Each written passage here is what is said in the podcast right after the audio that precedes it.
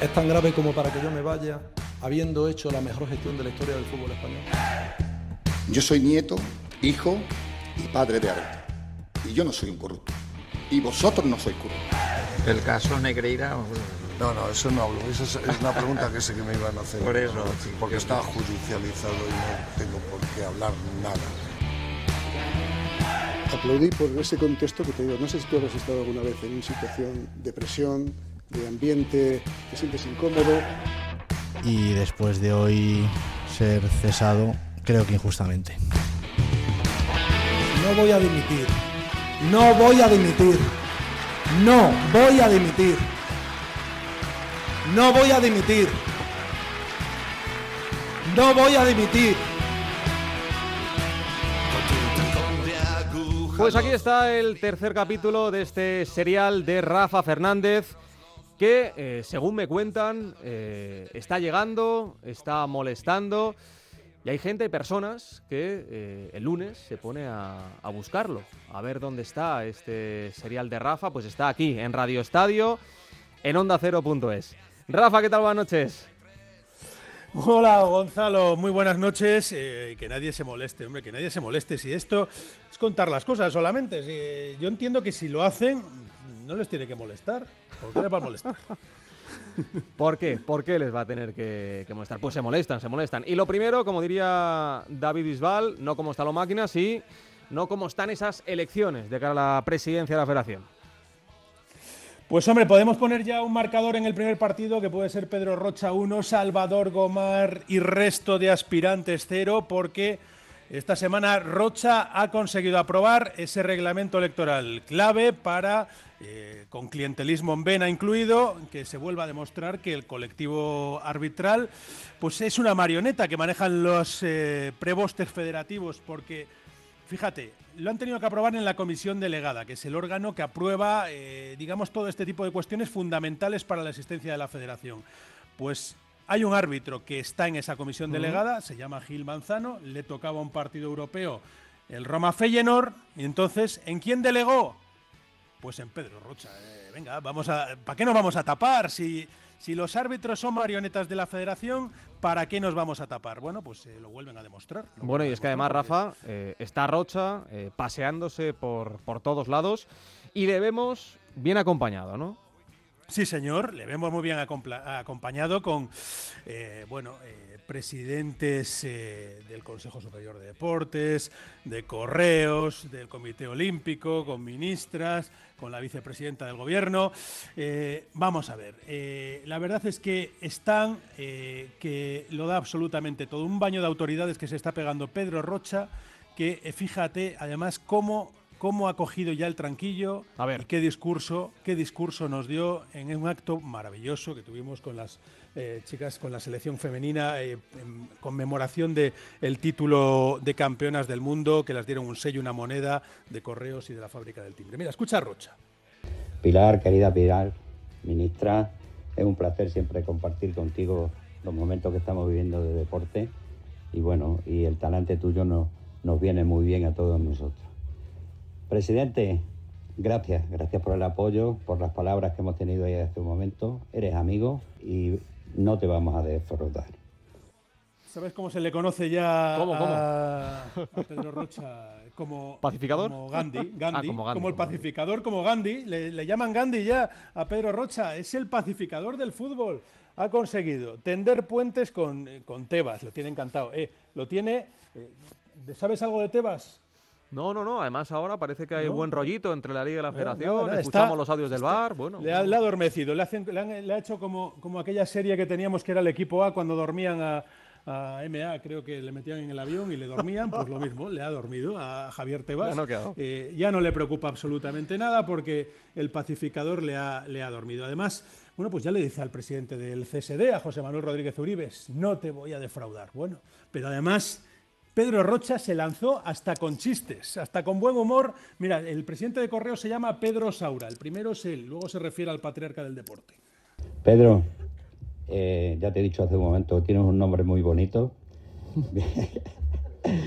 Bienvenido a esta casa. Esta casa es la casa de todos. Y bueno, quiero hacer una mención también especial a Alejandro Blanco.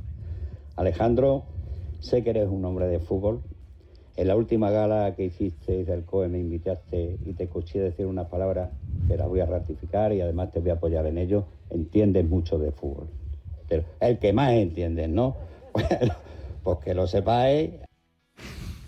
Pues que lo sepáis, el que más entiende de fútbol, el que más entiende de fútbol, aquí eh, tendiendo puentes con Alejandro Blanco, bien sabe él eh, que tiene también los, los puentes tendidos Alejandro eh, con Moncloa, lo bien que se lleva con Pedro Sánchez. Por cierto, me han comentado ¿Mm? que a sus 73 años se ha jubilado. ¿eh? Ah, ¿se ha que- prejubilado? Que, no, no, se ha jubilado. Se ha jubilado. Pero que nadie se asuste, que nadie se asuste. Es jubilación activa. ¿eh? Como se lleva muy bien con el ministro Escriba, que es quien lo ha instaurado, me imagino que se lo habrá explicado, y esto le permite seguir presidiendo el COE y, y cobrar la mitad de la jubilación. Oye, como cualquier español, ¿eh? que lo sepan todos, eh, va, a cumplir, va a cumplir 20 años ¿eh? en el COE ya, eh, ahora en este, en este 2000, cuando terminemos este año, Sí. cumplirá 20 años. Yo cuando sea mayor, Rafa, no sé, no sé si seguir los pasos de Alejandro Blanco con el tema de la prejubilación o, en cambio, eh, los pasos de los presidentes de las territoriales. Ah, Eh, cuéntanos un poquito cómo están esos cortijos. La semana pasada nos descubrías el, el cortijo de Melilla. Sí, sí, el cortijo de Melilla. Eh, por cierto, que ha estado en Dubái con el fútbol playa. Lástima que no nos ha ido bien este año con nuestra selección, que es una de las grandes del fútbol playa. eh, y han aprovechado, yo creo, para quitarle dos, no, que no lo digamos muy alto, no vaya a escucharnos y la liemos. Le han quitado, por lo visto, dos eh, miembros del fútbol playa en la asamblea. ¿Te acuerdas que te decía que tenía tres? Pues le han quitado dos, aprovechando que estaba en Dubái. Ah, sí, sí, sí. Sí, me han debido escuchar, me han debido escuchar. Y, por cierto, eh, hoy vamos a contar el de Murcia. eh, Es una maravilla. En un lado del ring tenemos ahora elecciones, ¿eh? el 25 de marzo son las elecciones de la Federación de Murcia, y tenemos a José Miguel Monge, que lleva desde 2004 cuidando la democracia murciana allí del fútbol. Entró sin elecciones porque le cedió el paso el anterior presidente, que era Morga, y como, bueno, como Rubiales Arrocha, aunque dicen que en Murcia cuenta la leyenda que, que fue porque el cuñado de Monge era Ramón Luis Valcárcel, el presidente de la región de Murcia del 95 al 2014 y se lo explicó al señor Morga. Eh, dicen que además Monge tiene un casoplón, eh, Gonzalo, que a ver si te invita, porque me dicen que ni Ojalá. Michael Jordan, ¿eh? ni Michael Jordan tiene ese casoplón. Y en el otro lado del ring aparece Mariano Albadalejo, un empresario de 53 años, fue árbitro de joven, presidente fue de un equipo de fútbol modesto, el Churra, y ahora eh, dicen que como tiene posibles, pues, eh, pues patrocinador del deporte murciano en varias facetas, pues que ahora se quiere presentar y ha sido vicepresidente de Monje durante una década. Dice haberse cansado de intentar cambiar las cosas con auditorías, etcétera, que no le permitían, y escucha, y escuchen todos ustedes lo que se está encontrando. Me gustaría denunciar que desde que comenzamos con la candidatura Juega por el Cambio, estamos siendo testigos de una situación inaceptable y vergonzosa. Hay personas vinculadas a la Federación de Fútbol de la región de Murcia que están intimidando a quien se muestra de nuestro lado y defiende nuestras propuestas. No es su cortijo. Oye, a mí lo que me gusta es que ya utilizan los términos que tenemos por aquí, que estamos instaurando, el término cortijo, Gonzalo, ¿eh? ya Sí. ves que ya está ahí. ¿eh? ¿Eh? Y te puedo decir que en Onda Cero tenemos una grabación del presidente del Comité de- Técnico de Árbitros de Murcia, eh, que se llama Javi Lozano, eh, no Javi Lozano el del fútbol sala, eh, que no lo confundan. Vale. El, Medina, el Medina Cantalejo Pimentonero, digamos. Sí, de Murcia. De allí de Murcia, que no se corta y que le dijo a un árbitro que renunció porque no le gustaba el sistema textualmente, el tal Lozano le espetó a la cara que se pasarán todos los que los que le apoyaban, otros árbitros que le dijo, que se pasarán todos los que le, los que le apoyaban por el despacho del presidente, es decir, de José Miguel Monje, que los destituía a todos. Una joyeta, ¿eh? Para llevárselo a casa el señor Lozano Sedado. Eh, eh, hay que decir que, que esto eh, tiene su punto, Gonzalo. El nepotismo, pues en Murcia también es una maravilla. Tienen una agencia de colocación, me dicen, me dicen, agencia de colocación Monje Carrillo, que es como se apellida el presidente. Fíjate, en la Federación de Murcia. Tiene a su hijo José Miguel en la Española, en comunicación. Ahora eh, no se ha cortado y se lo ha llevado al fútbol sala porque es el presidente de la comisión y entonces se lo ha llevado para allá. Eh, bueno, cuando el hijo ha tenido algún problema algún día, ha llamado a su padre y todos se han puesto en su sitio rápido porque el padre llamaba al presidente de la federación, primero a Villar, luego a Rubiales, al que haga falta.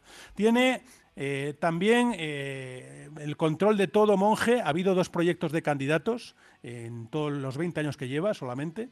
Uno era un señor que se llamaba Emilio Calvo, que aguantó hasta el mismo día de las votaciones y curiosamente ahí lo dejó y tiene a su hijo David colocado en competiciones. Otro, Paco Lorca, que se retiró antes. ¿Y sabes que, quién está en la federación? A ver si lo adivinas. ¿Quién? ¿Quién? Su hijo Paquito, su hijo Paquito, claro, que, que está en el comité técnico de árbitros de fútbol sala y no tiene reparos, pues yo que sé, en ofrecer lo que sea a quien sea, tiene una junta directiva casi como la española de grande, mete a todo Murcia si hace falta. Mira, a Luciano, a Luciano, que, le tiene controlando el fútbol sala, pues también tiene al hijo ahí metido, eh, conocido como el Rubi de Murcia. Bueno, pues es lo que hay. le conocen ahí como el Rubi, pues ya está, pues perfecto. ¿Y para qué, para qué Gonzalo, eh, seguir? Porque es que nos quedamos sin programa, ¿eh? Pues sí, sí. Dame, dos apuntes, dame dos apuntes más, Rafa, porque están los de fútbol esperando ahí. Cuéntame de cara a la semana que viene. Bueno, eh, por cierto, la semana que viene te voy a presentar a Jacinto Alonso, que está fastidiado porque en La Rioja hay limitación de mandatos y por mucho que lo está intentando, el Tribunal del Deporte Riojano le ha dicho ah, que finito al cortijo esta semana, pero no se corta. Y ha pasado de agente de seguros, porque ahí estaba con el, el Betia vendiendo los seguros a la federación, agente inmobiliario, porque está intentando con un riojano que tiene en el Ayuntamiento de Madrid colocado, eh, amigo, comprar un edificio para la Española. Ánimo, Jacinto, a ver si convences al alcalde Almeida. Y para cerrar. Quieren meter el museo, ¿eh? El museo es lo que quieren ahí. Sí, sí, lo quieren traer a Madrid. Ah. Y para cerrar, esta semana has estado con un campeón del mundo, eh, pero la situación para, en este caso, otras federaciones, para los nadadores, no es la idónea, ¿no? Hay que poner el foco también ahí porque eh, Hugo González, campeón del mundo de natación, que, bueno, pues ya lo decíamos estos días, que en el año 2022 se quedó sin las nuevas ayudas de becas élite que tienen nuestros grandes deportistas, eh, los deportistas olímpicos especialmente, eh, y que las pagamos con el dinero de todos los españoles a través del CSD. Bueno, pues él optó por irse a Estados Unidos y en la Federación Española de Natación dijeron que él y otro nadador como Nico García, que se iban a Estados Unidos, que o se quedaban aquí o que les quitaban esas ayudas. Bueno, ahora ah. ya la tiene, sigue en Estados Unidos. Eh, el señor Carpena pues se pone nervioso cuando hablamos de esos temas y, ahora le sale otro marrón, porque eh, Emma Carrasco, que es otra grandísima nadadora, diría que la mejor nadadora que tenemos en estos momentos, ha conseguido un marco en este fin de semana en los 400 estilos que le hubiera supuesto, si la federación le hubiera dejado, porque no la dejaron, no le permitieron ir porque pusieron unos criterios muy raros, con, muy poco sentido, eh, habría sido bronce en el Mundial de Doha. ¿Es mínima olímpica? Pues no, tampoco le vale, porque en los criterios no se sabe por qué. Este campeonato no vale tampoco para, para las mínimas. Y ahora se la tendrá que jugar en junio. Yo, de verdad, eh, el señor Villanueva, que ya tuvo problemas con Rafa Muñoz, eh, el plusmarquista mundial que llegó a ser en su momento en la piscina, eh, en la modalidad de mariposa, y que, le llamó una cosa que no lo voy a reproducir aquí, pues eh, no sé, va teniendo problemas con todo el mundo. Y aún sigue ahí, aún sigue ahí. La verdad es que son cosas que pasan, pues Gonzalo. sí, Rafa, pues habrá que contarlas. Y las iremos contando aquí en Radio Estadio, cada noche, cada sábado, en Onda Cero. Hasta aquí el tercer capítulo de este No Voy a Dimitir con Rafa Fernández. Abrazo fuerte, Rafa. Hasta luego.